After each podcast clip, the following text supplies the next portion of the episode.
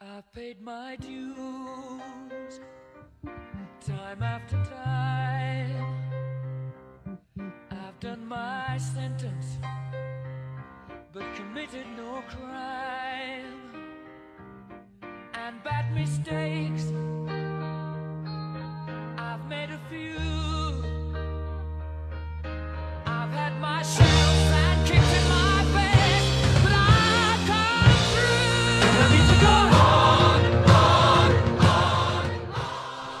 Hello，大家好，这里是辐射电台，我是西瑶。最近有一个赛事正在激烈进行，就是呃女足世界杯。中国女足姑娘们特别争气，现在已经以 B 组第三的名次，呃，进入了这个十六强名单。那么在六月二十五号，就是下周二的时候，呃，中国队以以 B 组第三的身份将与 C 组的第一意大利来争夺八强的一个席位。这个比赛开始之前呢，我们其实邀请到了一位嘉宾，他是一位足球解说，然后来跟我们一起聊聊关于中国女足姑娘们在这届女足世界杯上的表现，以以及整个女足这个体育项目大概一个状况是怎么样的。不管是我们活水电台的听众，还是说是足球的球迷，都能更好的了解这个体育项目。You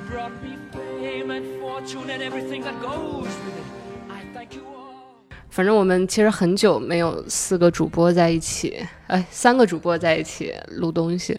然后今天的话题正好是我不擅不太擅长，然后国荣和西瓜我也不比较太擅长。嗯其实没有人擅长，因为我看一般女足看的少，说实话。嗯，嗯我也是。然后老这位老师，你自我介绍一下，你是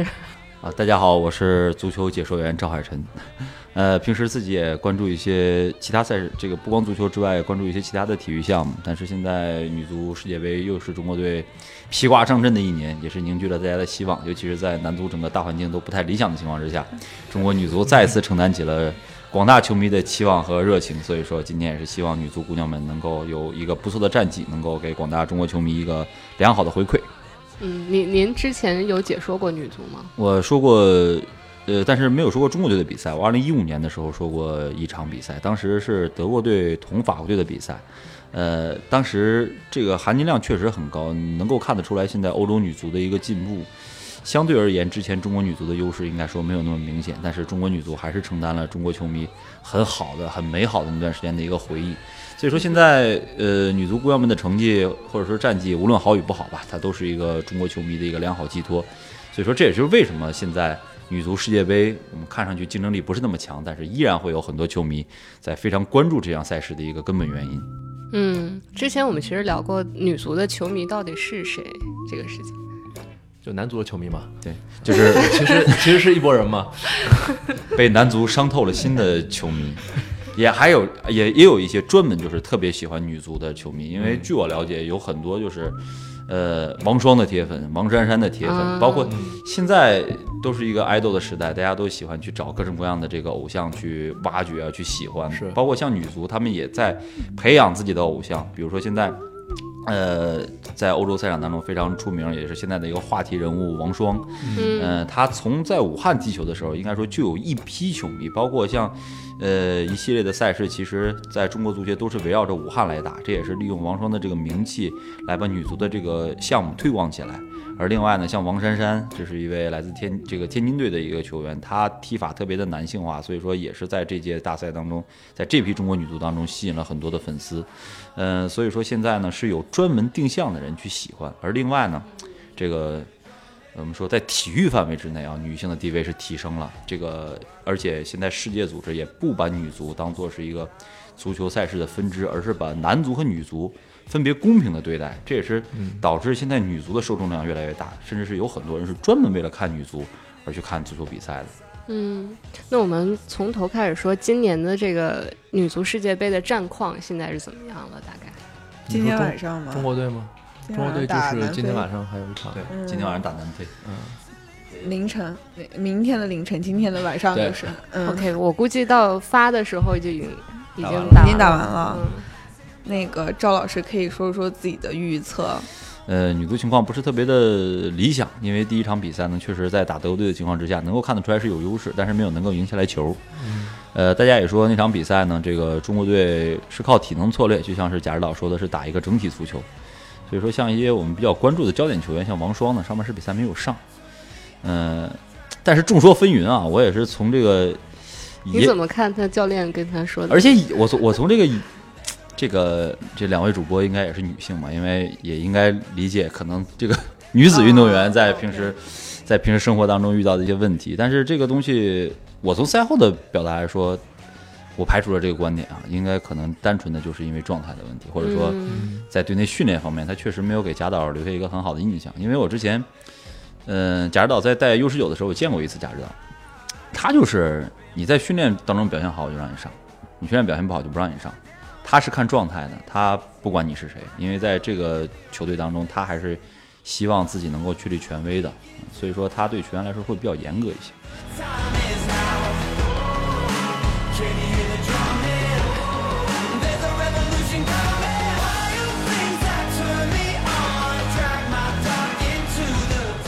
南非现在世界排名怎么样？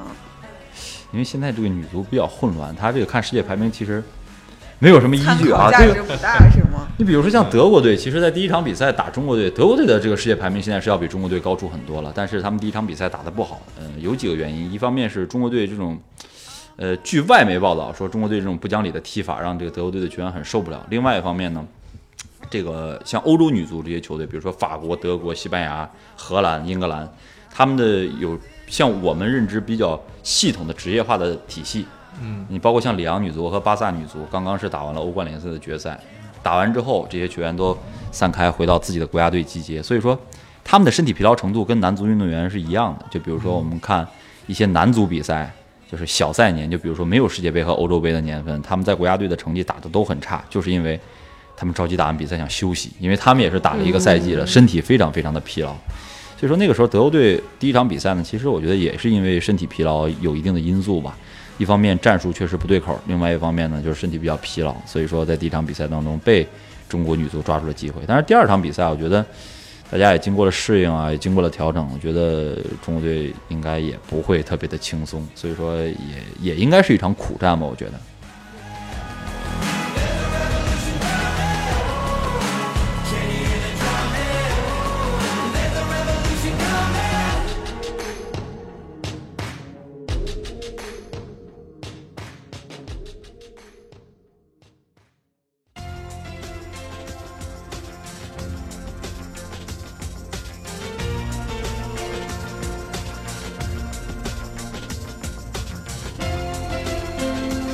九九九年的时候，女足拿了冠军之后，然后媒体就说这是一个辉煌的顶点，在那之后就女足一直在走下坡路嘛。然后我们也想聊一聊，就是回顾一下整个女足从，呃，不管是从刚组建这个球队开始，还是说第一次参加世界杯，就一路上走过来的一些经历吧，起起伏伏什么的。我坦白，因为那个时候比较小，你是多大开始看女足的？是就是九九年那年，嗯就九九年也挺大，我挺大了，因为 九九年的那个时候，我已经能够看懂一些东西啊。这个，所以说当时美国女足赢球之后，把衣服脱了，我还是 那你真的不小了。嗯我已经我已经能够知道为什么他不能脱衣服了。所以说那时候我已经蛮大的了。其实那个时候，那个时候是一个爆点。其实整个对于这个中国球迷来说，确实是一个爆点，因为那个时候。嗯，也经历了这个九七年的这个晋州惨败吧，这个所以说对于中国足球来说，确实缺乏一个起手性或者说标志性的一个事件出现。那年亚运会，九八年亚运会的时候，女足打得也比较不错，所以说大家也是对女足孙雯那届女足，呃，充满了信心吧。这个九九年也非常的争气啊，半决赛五比零打挪威之后，跟美国最后打到决赛，最后是不敌东道主，在玫瑰碗输给了美国队。呃，但是最后这个剧本很好，这个是惜败啊，而且是这个点球惜败，人家女足姑娘赢了之后还脱衣庆祝，那个确实是不光是让中国球迷留下了深刻的印象，应该是让世界球迷留下了一个深刻的印象。我记得，呃，之后这个刘佳元老师在零八年参加这个央视解说员大赛的时候，他就选的是这个他选的就是这个题目，就是现场解说，他选的就是这个题目。他有一句特别话呢，让我到现在都印象深刻，我觉得比这个蝴蝶飞过沧海要好好很多啊。这个说，这个女那个美国女足庆祝之后脱下了衣服，开始狂疯狂的庆祝。刘佳安老师说，这证明女性的地位提高了。就这一句话，他一下子从这个普通的足球上升到了一个人文的角度，说女足的地位提高了。这确实是因为以前脱衣庆祝是只属于男性的一个庆祝方法，而且你换了任何场合，女性脱上衣，这都我觉得都不是一个特别雅观的是没有过这种行为吗？庆祝行为？刻意不会有这种就行为吧？不呃不不太一样，就是这个是在等于是女足世界杯决赛上，然后关注度又很高的情况下，然后会出现这样一幕，那所以影响力不太一样。嗯，因为又是一届大赛，又是代表女性选手，又是女权的一个一个话题，所以说一下子就把这个女足的热度炒起来了。这不光是中国女足热，世界女足也热。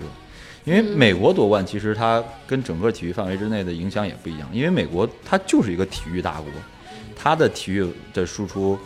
其实是占整个国民比重一个非常大的这个地位的。所以说，美国女足能够在世界范围之内拿一项团体赛的冠军，这已经是超越了棒球，超越了篮球，又是一项团体赛事，美国能够在世界大赛当中取得第一名好成绩的一个例子。所以说，这不光对于是中国女足来说，对于整个世界女足来说，都是一个很大的刺激和激励。所以说，中国女足也是正好借着那个东风，认知度和受关注度在整个范围，不光中国，在世界范围之内都有一个非常大的提升。嗯，那在世界范围内，就是什么时候开始世界开始关注女足这个体育项目了？我觉得也是整个伴随着整个女权运动的一个提升吧，因为之前也提到说，它女足它不光是作为这个，一般都说世界杯，大家可能说是直指男足，但是女足这个方面也大家也在重视，说是世界杯不光是有男足世界杯，也要有女足世界杯，而且比较典型的，你像欧洲一些国家，呃，我们都知道这个德国队是四星德国，是吧？但是大家仔细看女足这个女足的球衣，德国队的胸前是两颗星，是这是它代表女足国家队的一个冠军的这个荣誉，它不不是单纯的就是把德国足协的会徽加上四颗星，直接用一个模板的方式印给女足，说女足你就穿这个衣服吧。嗯，这女足是有她自己的衣服的，她自有自己的比赛，包括她球衣上的暗纹跟男足的这个身上的暗这个花纹，球衣身上的花纹都是不一样的。所以说在这点方面，他们是非常重视。再加上现在德国、法国、荷兰女足现在的实力都有一个非常大的提升，所以现在整个女足运动都已经是非常的重视的。这也是导致为什么最近几年亚洲女足，包括在日本在内，其实在最近八年之内，在世界范围之内都不占优势的一个原因，就是欧洲已经开始重视了，形成了一个职业化的体系。所以说，早期发展的这些国家，比如说像挪威、像中国、像呃日本，呃甚至是朝鲜，其实在女足范围之内都没有那么强的优势了。那一是九九年之后，铿锵玫瑰这个说法才出现的吗？嗯，对，呃，应该我记得我我我记得应该是那首歌，就呃田震的那首啊歌，呃，那首歌是唱红的，呃但我其实记不清楚那首歌到底是在九九年之前还是之后了，因为其实亚特兰大奥运会已经拿了铜牌，我记得是，然后所以那个时候其实对女足就大家多少是有一些认识的，嗯起码，然后呃，然后那首歌是把就是铿锵玫瑰这个名称加给了女足，嗯等于是就是就后来。呃，二者之间也有比较明确的关系吧，就是加上大家也挺比较喜欢女足嘛，那个时候，而且那个时候田震也比较火，而且他他 的这个歌声以及他的这个形象都彻底的诠释了女足，就是有这个柔美的一面，同时也有非常刚强的一面啊。这个把《铿锵玫瑰》的这个歌，这是故意演绎写的，写给那个。找找他就了一下，他就是职业去选。他他叫他本来叫温柔美眉铿锵美，然后是当时广东电视台的一个一个挑战节目里面的主题曲，但是后来专门为女足写了，就是改成了《风雨彩虹铿锵玫瑰这样一个。它发行是零三对他年唱歌是在九九年之后。对，嗯，所谓黄金的一代也是指那那那个年代的。嗯，其实这也是这个咱们中国足球的一个挺让人难以接受的一个话题，就是大家觉得这是一个美好的起点，但是你仔细发现，这好像是一个最高点。对，就当时是觉得你有遗憾或者怎么样，那些女足会觉得这一辈子就留下遗憾，最后发现没有办法，后面的人却没有超越他们的遗憾，对这样子。嗯这跟整个的这个足球发展有有一定的关系吧。一这个后来孙文退役之后，能够在中国称得上是旗手级人物的球员是马晓旭。呃，马晓旭也是从大连出发，呃，大连出道之后一直带着国家队打，但是零七年突然受伤，这个说法很多啊，就说确实是，反正确实是伤了，所以说导致零八年的战绩就是本土举办的奥运会战绩不佳。这这一下子就让女足的热潮瞬间的去降下去了，因为零八年的时候，所有的体育项目都在发力，因为都想抓零八年的这个契机，把这个体把这个行业或者说把这个体育项目在国内的名声打上去。但是两支球队，国奥队和女足双线战绩不佳，这导致一下中国热就这个足球热就开始出现疯狂的下降，不光是女足热，男足热也不好。尤其从零八年之后，踢球的孩子都少了，这家长都说你你干嘛踢足球？踢足球有什么出息？没有未来。那会儿也是甲 A 末期了，嗯，呃，中超中超初期，中超中超初期零八哦，零八是中超第，呃，前面那个取消升三降取消升降级已经是中超了是吧？对。对啊，他当时是为了给这个国奥铺路嘛，这所以说是取消这个升降级制度，让这个球员心态都稍微放松一点，而且让各个俱乐部敢于去用一些年轻的球员啊。这个应该说当时的昏招政策不比现在的这个差 差多少。我有个疑问是马晓旭什么？他们现在在干嘛？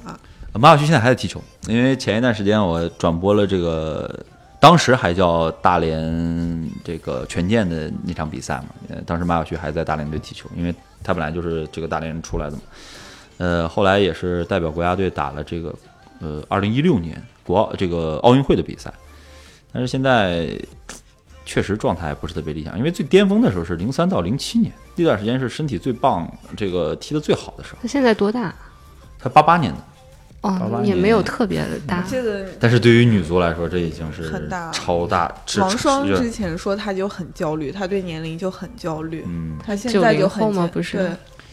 对，因为这个女性运动员还是有自己的一个局限性，因为她当时她就如果年龄太大的话，确实会影响身体的发挥，而且像赛场很密集，啊因为女足的选材面其实还是挺挺窄的，就是每个地方队就那么就那么点儿人去踢球，你可以看。这个女超联赛，再加上这个全国锦标赛，就发现打来打去，这都是一拨人。就是上海队一看还是那还是那些人，这换了一身衣服啊，那代表俱乐部 换代表俱乐部在打比赛，所以说女足选材还是挺稀缺的。所以而且是那个时代，零三年我记得特别清楚，这个孙文当时已经退役了啊，零零一年的时候已经退役了。当时这个马良行说：“你再来踢一踢。”就是实在是，而且当时孙文伤的已经很严重了，这个膝盖的伤势其实已经不能让他支持这么大负荷的比赛。但是没办法，没有人，呃，比较稀缺，所以说还是让孙文来回来接着打。就现在整个女足的足球人口也还是非常少。嗯，对，因为，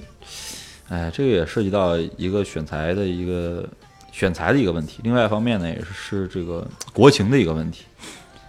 就是我想问一下两位，这个如果两位单纯的就是以这个运动方面来说，就是比如说业余爱好来说，两位是会选择篮球还是会选择足球？这 两个要我觉得都不会选。两位都不选。嗯 就是让就是让两位强行去选一个项运动项目，两位会选哪个？其实我觉得这个问题应该这么问，就是假设你们有一儿子，你是让他们或女儿吧，你儿子或女儿吧，是篮球还是足球？足球我觉得肯定会选足球。所以我觉得如果要是在国内发展的话，可能会让他选篮球哎，因为国内这个情况，足球踢成这样子，你篮球总感觉还会出名嘛你你。不是送孩子去去上职业，你是说就是业余爱好？业余爱好。对，业余爱好，觉得足球可以吧？对啊，说的简单。就是如果两就就是我还再回再回到两位，就是单纯让两位去选平时业余爱好，嗯就篮球比较好上手嘛。对吧？嗯，而且篮球场地还对啊，对没法找是吧？而且篮球容易凑人，对，这是而且打篮而且打篮球的男生普遍就是我们的印象观感来说，普遍还是比较偏帅的。个子高主，要是就是高。因为对，因为我问了一下，因为我问了一下这个这个我爱人啊，他说他说我说你上上学的时候你是迷什么样的？因为我俩是一个高中的嘛。他说当时他说当时你为什么不喜欢打篮球啊？打篮球的人又高又帅怎么的？而且他当时那个就是他们那个班这个打篮球的也挺多的，而且就是呃觉得他们觉得打篮球帅，踢足球 low。应该没有，但是你打篮球的会总能看到。不是因为当时这个跟各个学校的环境也不一样啊，就哦你有的学校的这个足球场，它没有那么好的条件，甚至有的这个三四线城市的这个，其实只能凑齐，当时那个年纪只能凑沙石场，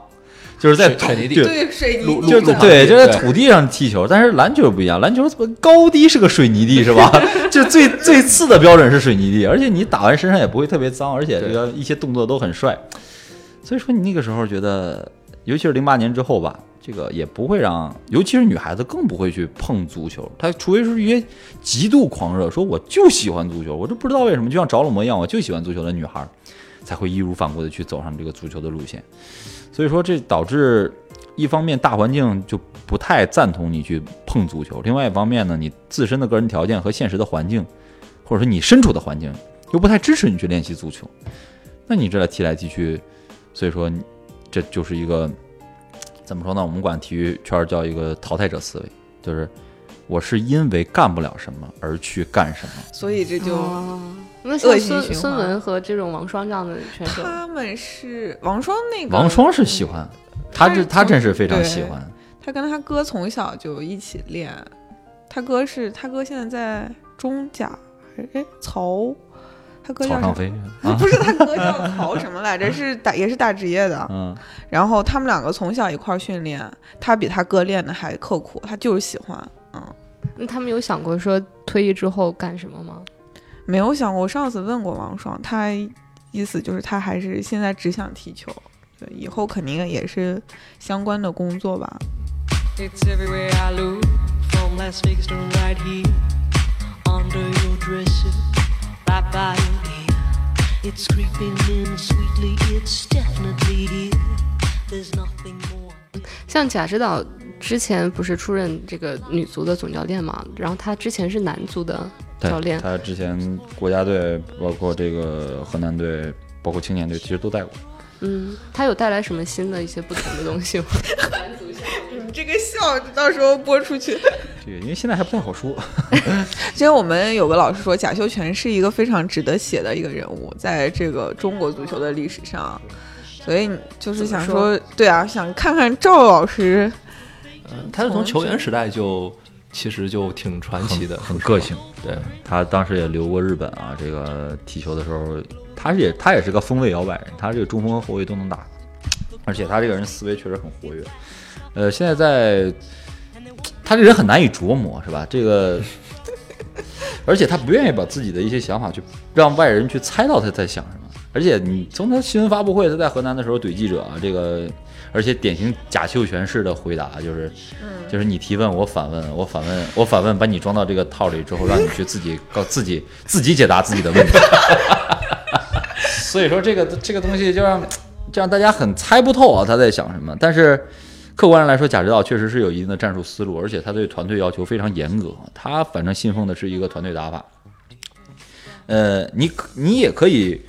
把他把他在女足世界杯第一场比赛赛后新闻发布会当中的表现说成是一种他对这个他团队哲学的一种呃定义。他确实是不太相信球星。你看，像河南，他带河南的时候，他就不太信任，他就是把自己，他也知道外援的威力，他就把外援自己单摘出来，但是其他的国内球员要符合他自己的战术体系。就是他是最早，因为是一七年的时候，那那时候中超其实打三中卫、五后卫的体系的球队不多，他呃河南算一个，富力算一个。完了，就是他打的打法呢，就是特别要求整体性，因为一旦有一些个体球员出现问题，或者说出现想要个人发挥的情况，导致全体的战术出现松动，那这个战绩是承担不了的，主教练是要背责任的。所以说他特别害怕，他是一个思维上很活跃、行为上很保守的一个主教练。所以他是一个不在乎外界评价的人吗？他真不在乎，他就是我要是干不好你就把我撤了。他他啊他是他是他是这样的一种但是竞技体育说回来又是以结果论，这个如果战绩不好的话，我觉得是会撤他的。那现在在捧这些各种球星，他肯定是不满意他。肯定是会反感，因为这涉及到影响主教练权威的问题，而且他、哦他涉及他比较反感是外界，他反感的是外界，就是别人你越说你好，我就我就我就看不出你好，他是这种。很叛逆。那世世界上有哪个主教练是正好跟他反着来吗？很强调个人，就是明星球员的重要性的。好像现在都这样嘛，因为因为教练压力比较大一些，因为你如果不用这个人的话，你输了那肯定是你教练员的问题。嗯但是你把明星派上去了，你可能说他状态不好啊，我们选择原谅。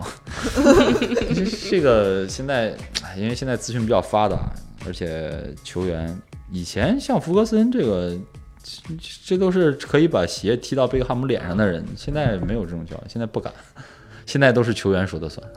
嗯，就一般如果球员、明星球员和教练冲突的话，那么一般来说解雇是教练。啊呃对所以一方面解雇教练的成本比较低一些，另外一方面呢，这个舆论大环境受不了，呃大家都会支持球员，而不太会去支持教练，嗯，除非你这个教练足够有人望。现在国内是这也是这样吗？里皮啊，你你想现在像里皮这样的人，我我就很费解，居然前一段时间中国球迷真的是非常煞有介事的说，去讨论里皮的能力能不能去执教中国国家队。我觉得这个确实是球迷朋友们有点浮躁了。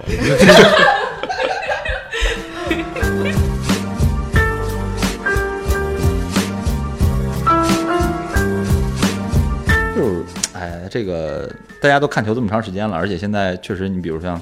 各个号，咱们之前还在讨论这个小号的问题，就是各个媒体号都在发自己的一些东西，导致大家可能对于一些事情缺少了一些自己的观点，可能就是人云亦云，就是比如说说的观点多了，我觉得，哎呀，你这个观点，他往往会对自己的观点产生疑问，说这么多人都是这个观点，而我却是跟这些人反着的观点，是不是我错了？嗯，大家都会去丧失这样的一个思维的理性。但是你仔细想想，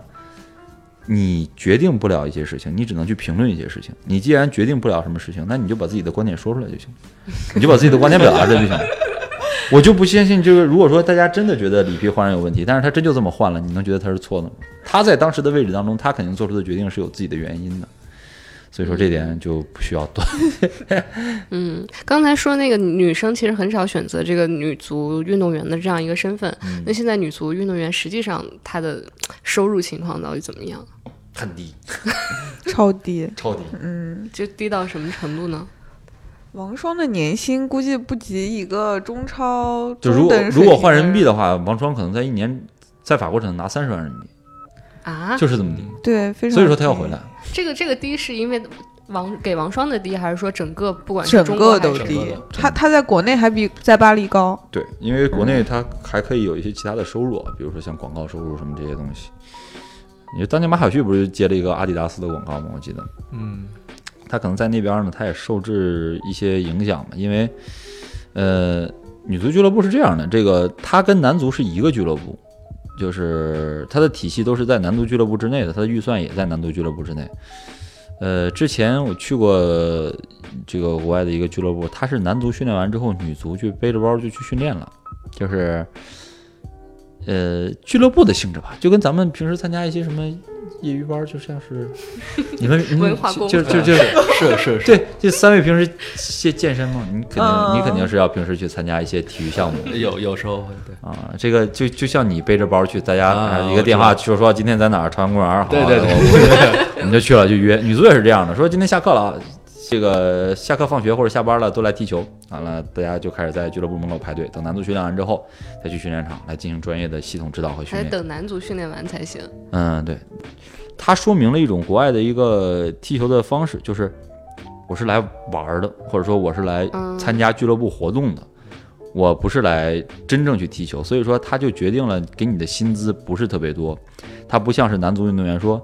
我就是职业运动员。嗯我是要靠踢球来吃饭的，而且我踢得越好，你这个俱乐部越有权，你俱乐部挣得越多，就应该给我更高的工资。嗯它是形成了一个商业化的模式。但是女足虽然呢，女足现在是能够吃一些这个整个大环境的红利啊，包括像女足的欧冠联赛，包括像法甲、德甲，还有英英格兰足总杯。这个英格兰足总杯女足的地位是要比联赛高的，比如说像阿森纳、切尔西女足，这都是这个英格兰足总杯强势的女足。再加上刚才提到的这个沃尔夫斯堡拜仁女足，还有里昂女足、巴萨女足，这都是在世界范围之内。再加上巴呃巴黎可能实力稍微差一点，因为法国国内是里昂女足是最厉害的，所以说他们都是在走一个职业这个职业的趋势，但是这目前是只限于一种职业的趋势，说是我的设备、我的资源，比如说我的训练场、我的教练员、我的教练团队、我的医疗保证团队。是可以给你们这些人用的，但是你们想成为职业俱乐部吗？哎，你们想成为职业球员吗？我们要问你的意见。你们要说想成为的话，那你就要按照我目前的一个薪资标准来完成。就是说，嗯男足的声望或者说男足的成绩，它是可以转化为商业价值来养活这个俱乐部的。但是女足的战绩、女足的成绩和女足的声望，它是不足以养活这个俱乐部的。所以说你是可以拿到一份职业合同，但是你的职业合同是依托在整个大俱乐部。我们说的直白一点，是依托于男足战绩之下的。所以说你的成绩确实，你的钱确实是没有办法拿的跟男足一样多。嗯但是这是一个好的迹象，因为已经开始趋于职业化了，有系统的训练，有系统的职业包装，有系统的赛事，这样都是可以确保女足可以能够进入进来，也可以确保这些有兴趣去投身女足事业的女孩子们，或者说是女性朋友们去参与到足球运动来。你看，你比如说你，你，你平时熟悉哪个俱乐部？就是就就单纯从足球俱乐部，你肯定能说出来一个吧，是吧？曼曼曼联是吧？曼联是一家上市公司，是吧？曼联的钱，它不光是他自己去打比赛赢奖金，这个可能对于他的是收入可能占百分之四十吧。嗯但是它大量是一个全球化的推广，包括它的市值，它的市值会转化成红利，红利会转化到俱乐部里边。另外呢，它的全球推广，它的广告，对比如像这个阿迪达斯、雪佛兰这样的这个这个曼联的主赞助商们都会，他们是基于男足的成绩，或者说啊另外一方面呢，男足的成绩是辅佐俱乐部的声望，就是你俱乐部在打成绩，你打的成绩越好，我市场推广越大，市场推广越大呢，你俱乐部就越有钱，越有越有名气，你的广告商越多，是吧？但是女足就不会形成这个局面，所以说女足在吃一就是在分这个俱乐部里，就相当于俱乐部拿出一些钱来，来去把女足运动培养起来。嗯，就是让这些喜欢足球的这个女孩子，或者说曼彻斯特当地，或者说曼联想加入曼联的女足姑娘们有球踢，嗯就是这样的一个局面。嗯，他现在的这个商业化的难点是观众更少，还是说推广没有资源给到？本质还是观众少吧。嗯，本质是观众。另外，从观赏性来说，呃，她的这个女足也是受制于自己的一些条件限制。因为现在女足这个欧洲女足踢得好，欧洲女足好看是因为她们力量足、速度快。就是你这个体育运动嘛，其实还是要有这个对速度、力量、观赏性啊，这个东西才能够称之为你观观看比赛的一个原因。而女足这方面呢稍微弱一些，而另外一方面呢，看女足大量是一个情怀，呃，可能大量的都是俱乐部的死忠，呃，另外就是东道主，你比如说像一七年这个欧洲女足锦标赛，荷兰嗯。就是每个体育场荷兰队的比赛都是爆满，而且最后荷兰队也是不负众望，最后在本土拿到了这个欧洲冠军，也让荷兰女足一下子就是声名鹊起。这个，但是情怀始终是情怀，它无法形成一种商业化，所以说这也是导致他们这个女足收入普遍不高，但是名气也确实是上来了。而且另外呢，跟这个赛事奖金也有关系。你比如说像奥运会的奖金，奥运会就已经是趋于男女平衡，因为这个男运动员选手和女运动员选手，他们在拿到金牌之后，他们的退役奖金都差不多，而且退役之后，这个金牌是终身制啊。就比如说你拿了金牌之后，奥委会是每年会给你一部分的津贴，让你有生活保障的。就是比如说你什么都不干，但是你是奥运冠军，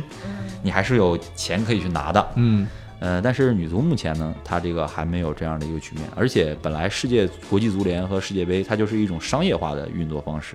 它跟这个奥运会办公益办商业还不太一样，所以说他们还是要需要靠自己的发展。就是什么时候真正啊，女权强到跟男这个男女完全平等，还有这个呃竞技水平或者是观赏性完全一样，还有世界这个推广化的程度完全一致的时候，我觉得那个时候真的是一个女足完全可以称霸世界，或者说跟男足一形成同等地位的一个时刻了。对，嗯，现在有哪些体育项目有达到这个水平呢？最接近的是网球，我觉得。嗯，最相对接近，相对接近。啊。乒乒 乒乓球，乒乓球在国内是这样。国内是对。围棋，围围棋不行，围棋围围棋棋是男围棋不是，围棋绝对是男生我再想想，羽毛球呢？羽毛球也差一点吧，因为我觉得差一点。嗯我觉得还是网，因为网球是属于这个大赛事，就比如说像每年的这个 WTA，它是专门为女性的一个，但 WTA 跟 ATP 年终决赛的这个概念是一样的，对，所以这个确实是最而且符合男女平等的一个。嗯，而且网球相对来说，它的嗯观赏性不会差那么多。就女女子女性选手，女性选手的她的对好看的地方，因为是格格网打球啊，所以说它不涉及到那么多冲撞。对，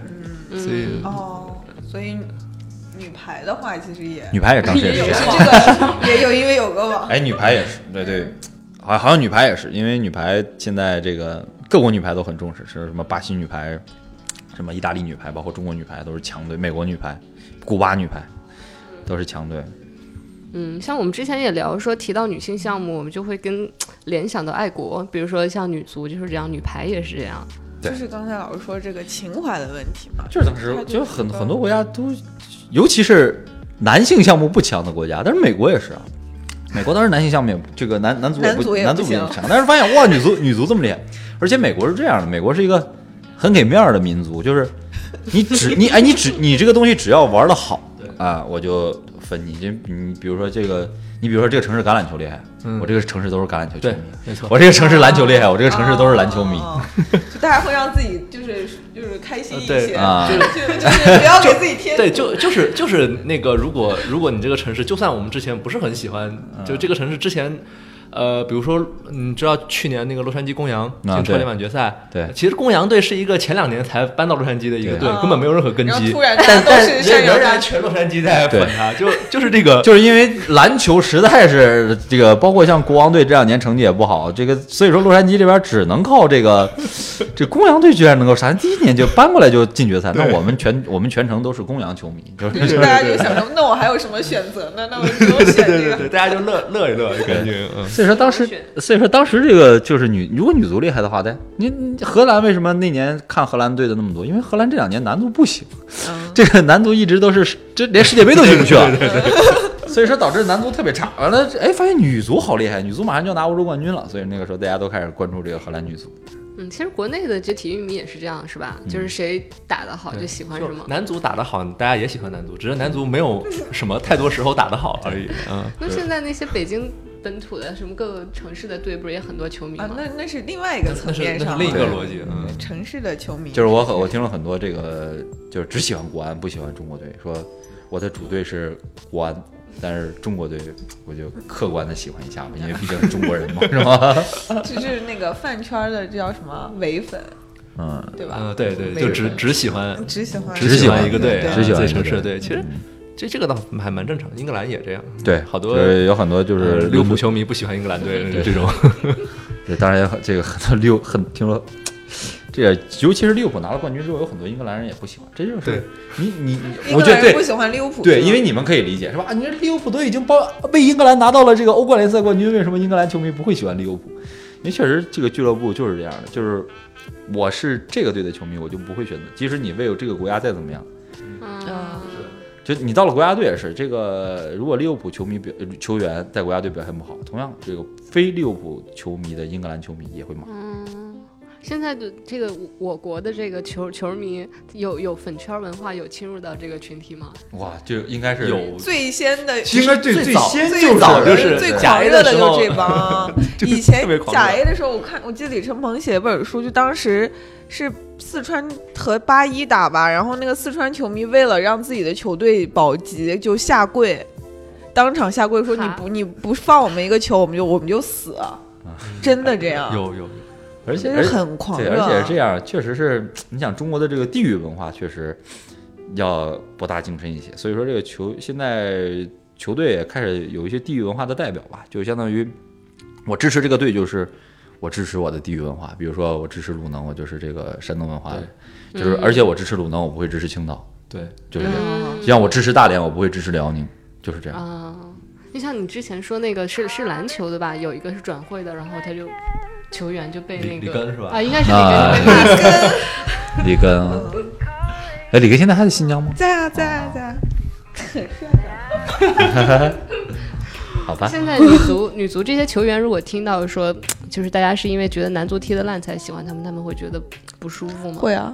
王双不就说不想让这样说嘛？说不想让跟男足对比，运动员都这样吧？我觉得运动员都有，我觉得我觉得运动员都不会希望对啊说我怎么怎么，我非不是得跟谁不是，就像就像平时生活当中，你比如说这个一个女的，呃或者是一这个，你比如说有一个女朋友说，她跟你在一起的原因是因为我不，一是因为那个男的不喜欢。你这个确实很火大吧？这个这个是可以接受的事情吗？我觉得不可以接受吧。Caught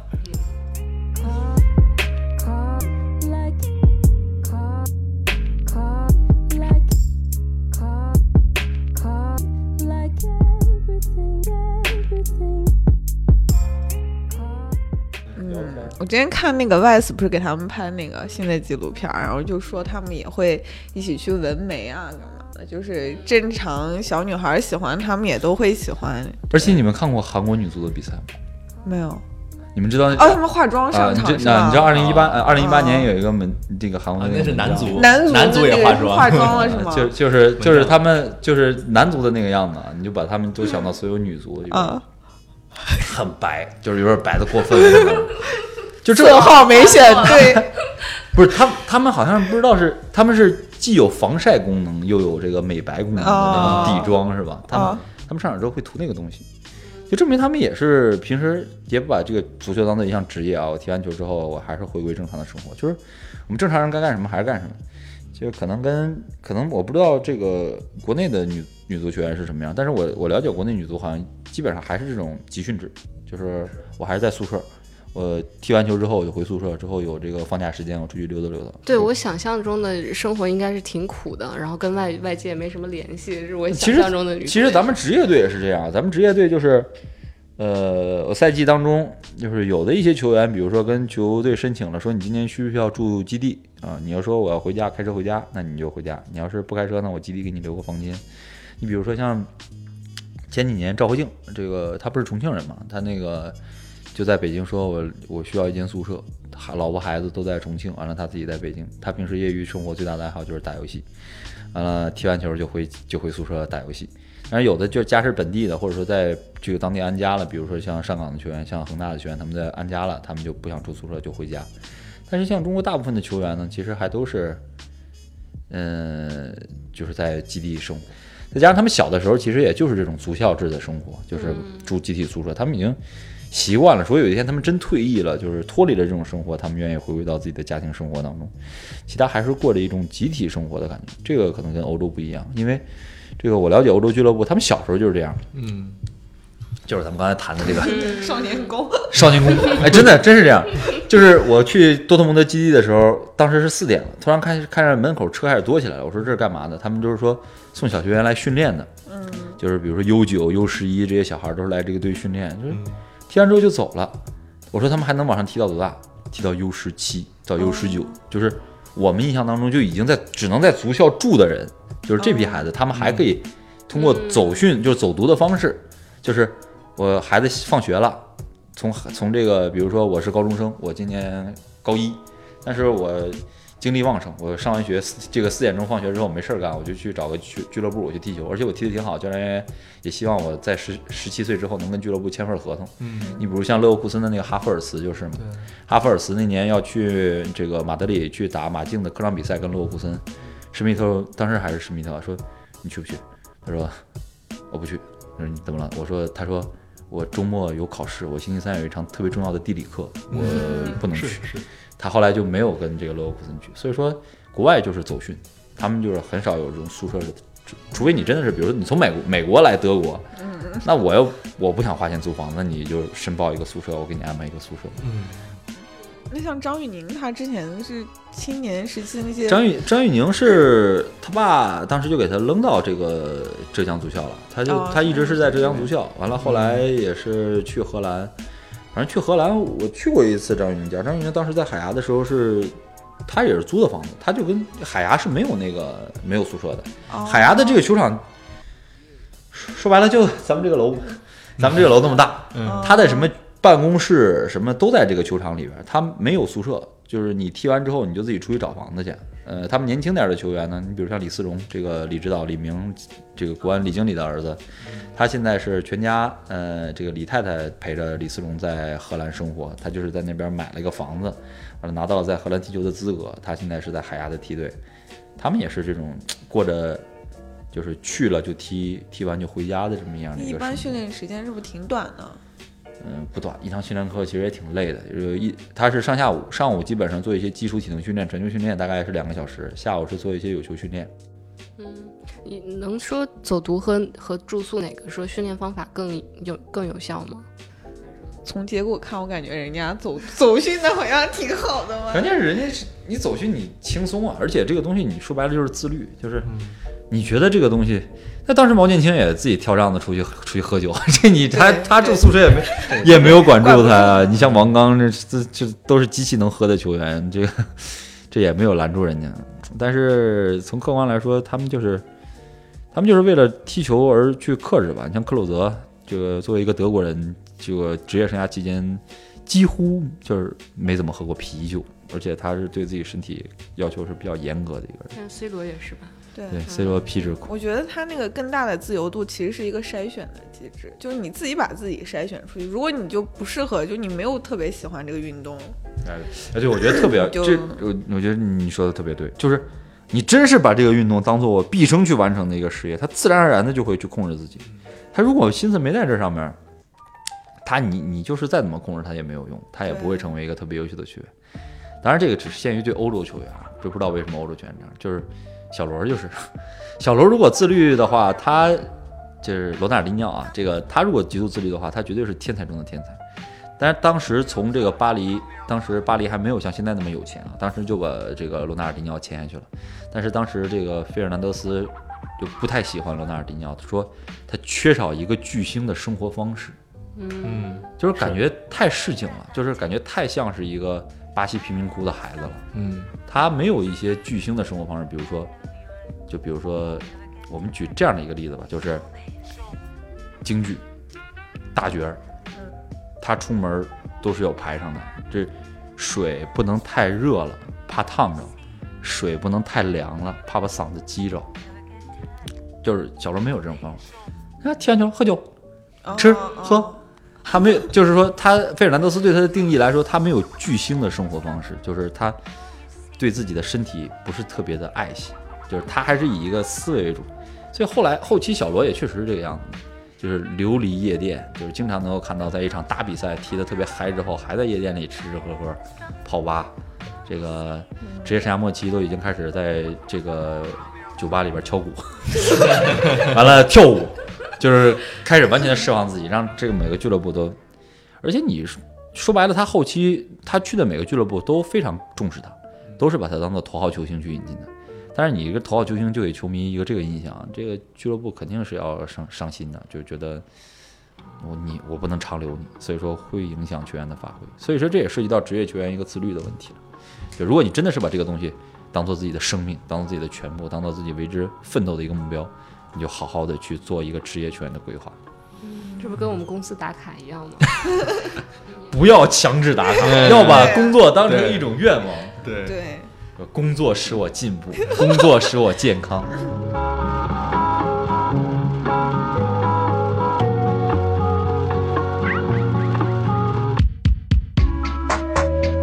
You say you want me back. 那像现在这个刚刚说那个住宿的生活，就感觉还挺苦行僧的。那些能够选择就是加入这样生活的小孩儿，一般大城市的有吗？或者生活条件比较好我觉得主要集中在大城市。啊这些没钱的基本踢不了球。对啊？跟我现在想又不一样。你想，你是那李伟峰他们那年代，都是那个工人家的、下岗工人的孩子送去足校是吧？现在不是，你现在想从那个青训的一个队上上升到另外一个队，没有钱是不可能的。对，而且呃不太一样，就是以前踢球，其实主要是以前大家没有什么那种太多的功利心，就是呃，也没有其他的娱乐项目。对，就就是就是可能呃，就呃差不差不多，因为我俩岁数应该差不太太多。就我们小的时候还可以在路边踢，就是只要我喜欢踢，我怎么着我都能踢，是的那个状态。然后现在的其实之前我们不是有个同事，我们同事叫周瑜，他去做北京市小学生这边的一个选题，然后就是说现在其实学校里面都不会给你踢了。就是啊哪怕是比如说，我就想随便找块地儿踢是不可以的，因为害怕你受伤。对第一是害怕你受伤，那受伤到底学校担责任还是谁担责任？然后其次就是呃，你可能也没有时间，因为家长到点来接，对，然后让你参加奥数班。对，然后你嗯去再去分配到其他地方田方。老师的篮球训练营就经常有学生要退学，就说我们要上那个。我有一个小弟弟吧，是是是我我爱人的弟弟，他那个比较小嘛，他那个今年就放弃了足球。我说为什么？太远了，而且太费时间了。他们现在也，而且他们现在大了嘛，他今年是十岁，他们队要加课，就是要早上五点钟到六点半要训练。这个其实对于家长来说挺难接受的。说如果你这个时间要练的话，我白天孩子上学睡觉怎么办？对，所以说有很多嗯因为这样的原因就、是就退班了。那现在体育生源是少了少了吗？嗯，现在其实这几年还好一点，嗯最少的应该就足球来说，最少的应该是零四到就是这一批，就是这就批就是现在这个年龄十十九到呃，应该十七到二十三，就是这六年这个这个阶段是空档的。就是如果下一批会好一点，下一批是零三呃不是呃零五零七，可能这批孩子上来了，啊、情况会好一些。嗯你想现在零五零七，今年是一九年，对吧？再过再过再过五年吧，再过三五嗯三四年，这个这批孩子就上来了。那段断档和是因为当时的呃中国国足的比赛成绩不好，还是对啊，零五、零七、零八、零九，这都是什么奥运会兵败，这个世界杯、呃假球世界杯失利，最大的就是这个甲组黑被对爆出，因为当时确实很黑暗嘛。这个而而且当时很多足校就不办了，嗯其实会有这个问题。那黑暗不是还能赚可多钱了吗？现在但是只有少数人挣钱，多数人是要饿死的。这蛮嗯无法支持，就是就是他家他这些挣钱的人，他不会把钱放出来的。Excuse us, ladies and gentlemen. One, two. 赵老师之前 是踢足球，没有，我是一个弱鸡，我身体素质不太好。小时候有过一个足球梦，但是 但是被折断了，被扼杀了。后来身体素质不好，我爸妈也不想让我这个，还是想让我去学习。嗯，然后后来怎么就就做了解说了啊。机缘巧合吧，这个我当时是我是学播音主持专业的，在南广，完了这个后来来北京实习之后去也是世界杯吧，正好赶上了个契机，因为当时我们都还比较喜欢足球，我选了一个当时没有选的方向，叫体育解说方向。后来我自我是属于自己开的，啊，那个时候那时候说没有这个方向，然后自己开了一个，写了一篇论文，哎，说你挺好的啊，这个后来白客嘛，哦，后来那个白客他，我俩都是优酷粉，他那个时候愿意往往这个优酷上传一些乱七八糟的东西，就是自己他传了一个自己的毕业作品给我们的小课老师。当时小课老师在南京市里，我们学校在江宁区，比较远。他说啊，你传优酷吧，因为当时又没有什么微信啊什么，你说你传优酷，把链接发给我，我看一下。结果那个他传上去之后吧，被优酷的一个视频的阿森纳球迷总监看见了，因为当时那个也是个总监，也是个阿森纳球迷，跟我们一样。他说：“哎，你愿不愿意来北京北京实习？”当时白客说：“我当时在扬州，我想去扬州实习。”然后他说：“你不愿意来北京，我愿意来啊，因为当时我女朋友，当时还是我女朋友的这个老婆在在在北京。”我说：“那我那我来吧。”结果我就来优酷了，结果干了一个世界杯。后来他们说能有解说任务，后来等了半天也没有解说啊。呃，而且当时我比较闭塞，我不知道 Tom，就是当时有个叫汤姆网的，啊嗯，知道。嗯，后来办了个解说员大赛，我也没参加。后来是腾讯办了一个解说员大赛，我也没参加。后来不是他，对他那个我是把我是把作品我是把作品传上去了，呃也不错。但是后来腾讯让我让我做那个，当时当时腾讯在推微博嘛，一一年腾讯在推微博，我去做了个微博的解说员，然后 在里面打字，是文字解说呀，文字，当然我我我也干过这个，我是一三年做的，对，对，但是他因为不是有赛事吗？一二年，一二年，这腾讯微博当时腾讯微博还一边打字一边什么话题加话题之后，对，比如说谁谁谁射门好球，回射，有有有有有。对对对，当年我也干过这活，啊、呃，完之后好枯燥啊！后来之后就就都不干了，优酷也不干了，这个微博预报员也不看了。后来去济南待着，哎，山东台办了一个奥运的这个解说员大赛嘛。后来就是有幸去了 CSPN，就从哦，那之后走上了解说的道路，走上了一条不归路。所以我那阵儿也看过一些，就是写当时写詹俊的文章，他就是说他其实那个体育解说员去准备一场比赛，其实是也是非常繁重，然后是很苦，对很苦的一个工作。那这个东西就是有一个历练，有个积累嘛。反正这个东西就是熟能生巧，这个东西就是熟练工种，你越说越熟，而且你有的东西你是能印在脑子里的。就像现在詹俊说什么球，一看就知道他以前说过啊，这证明他确实是记忆力一方面很刻苦，另外一方面记忆力很好。而且詹俊老师是作为一个，他是学语言的理科生嘛，他是学中这个中山大学德语德语对哦他跟张丽老师是一个 专业。证明他的这个记忆力很好啊，所以说哦，他的天赋也确实很你现在解说一场球要准备多长时间啊？也是在两个小时到三个小时，就是临场要准备两个小时，但是你比赛之前你就得看了，哦，就是你非系统化，就是你屏蔽一切信息，就只在准备是要两三个小时的，就要在赛前。那你第一场比赛解说的是什么？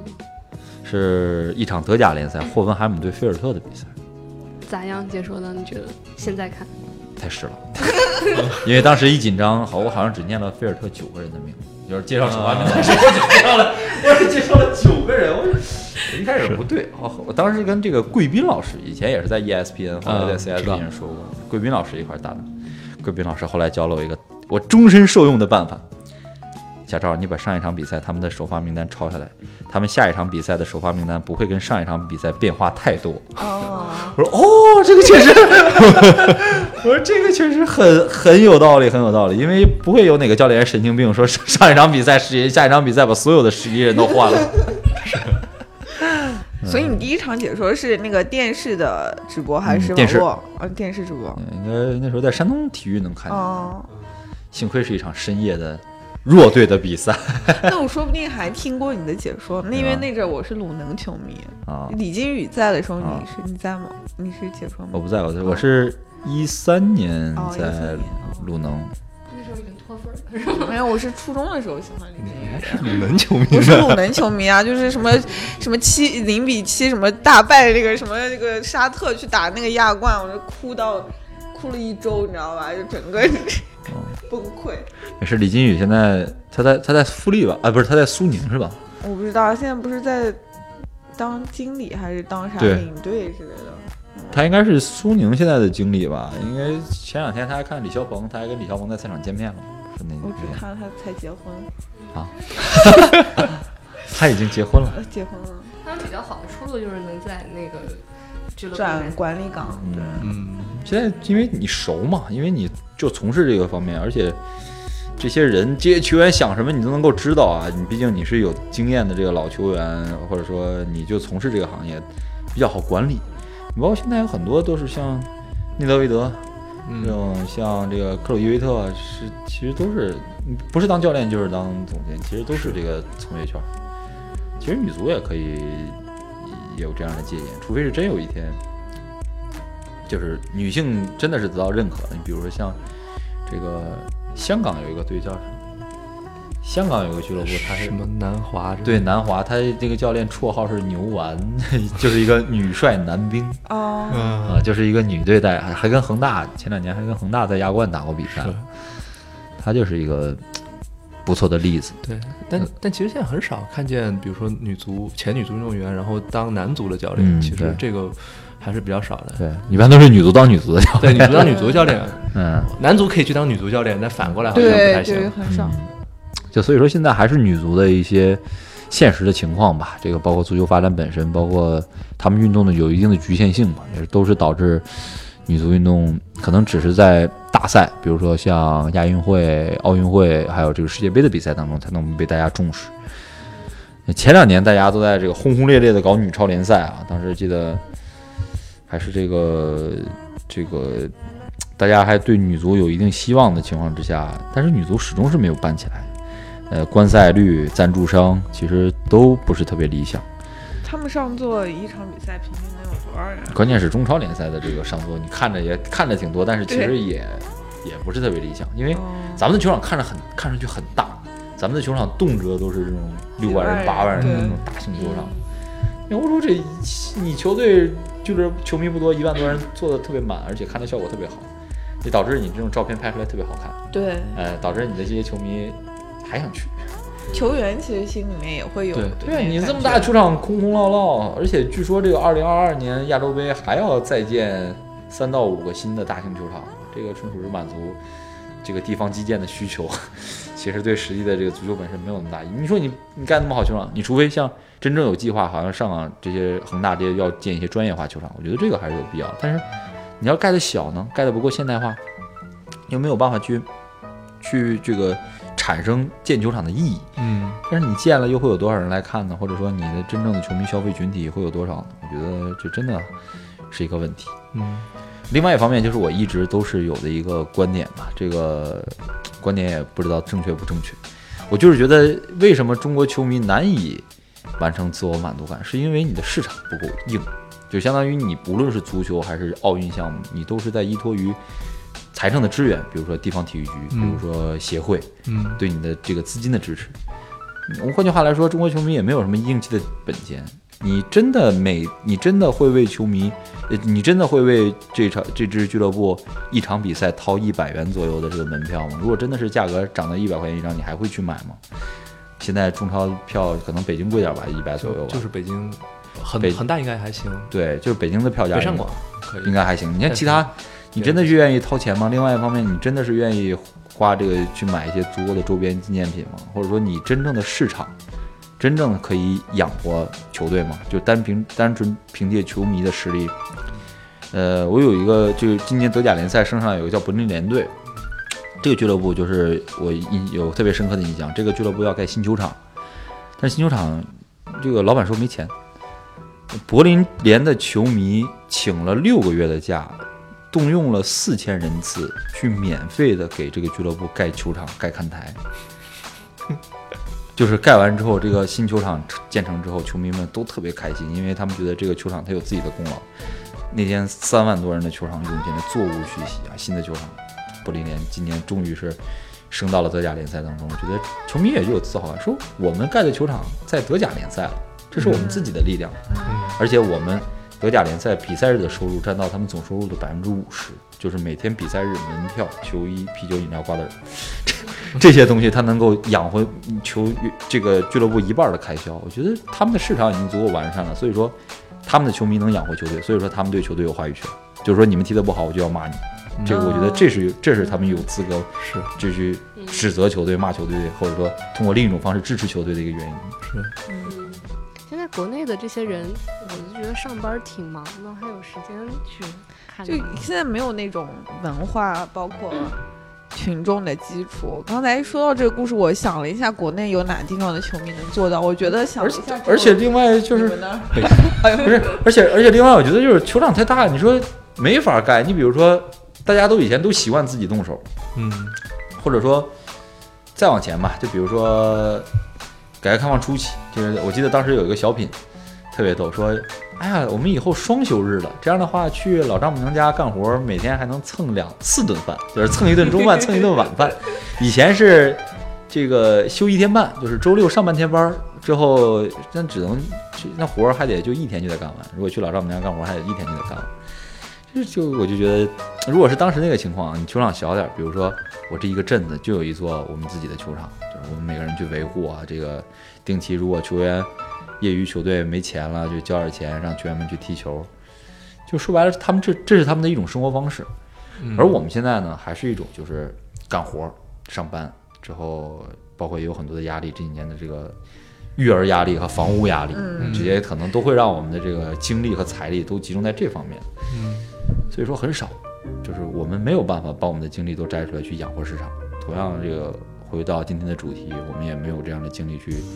养活女足，对所以说也是导致女足现在是这个样子。嗯，这是导致你不想做解说的原因吗？这个我还是想以一个更广的视角去看足球吧，因为以前就以前真的是在研究足球，现在觉得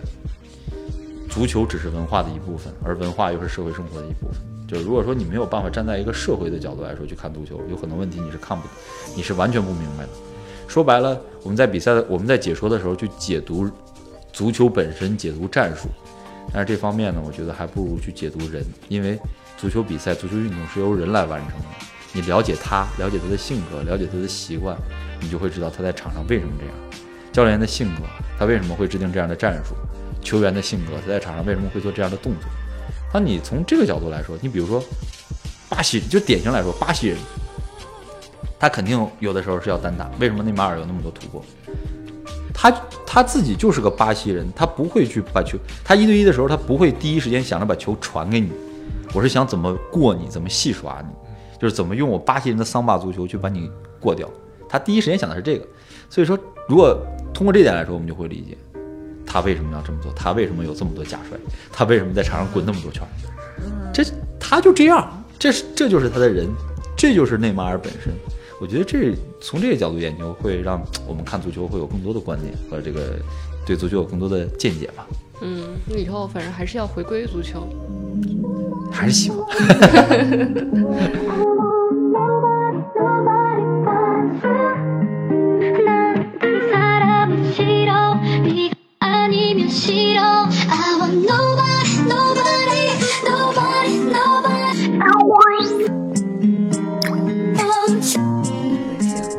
天胡扯电台就到这里，好，谢谢赵老师。谢谢赵老师，谢谢大家谢谢。然后女足，你再预测一个吧，最后。那个啥，那个冠军有你心目中的比较可能的几个候选的队伍吗？我第一选择还是中国队啊，呃，但是现在我觉得都没有表现出太强的实力。我觉得荷兰女足，嗯、日本女足已经体现了十三比零打泰国，啊，那那是美国，美国队，美国队美国队已经是创造了历史。所以说美国这个还是很强。另外，英格兰可以看看，英格兰有这个这个内维尔，那小内维尔叫什么来着？呃，那个菲尔，叫菲尔，菲尔，菲尔，菲尔今年是这个英格兰女足队的主教练，而且是，而且今年英格兰女足踢的也很好。这欧洲几支球队大家都可以看一看吧。德国好像第一场比赛，但是第二场比赛赢了西班牙，我觉得也应该能够体验状态。所以说，我觉得英国就是还是几大强队吧。这个东道主法国，嗯，法德英美，好万 好万恶好万恶的好万恶的这几个国家，呃，看一看吧。我觉得这应该是比较不错的四支球队。嗯好的，好，今天电台再见，拜拜。嗯，再见。拜拜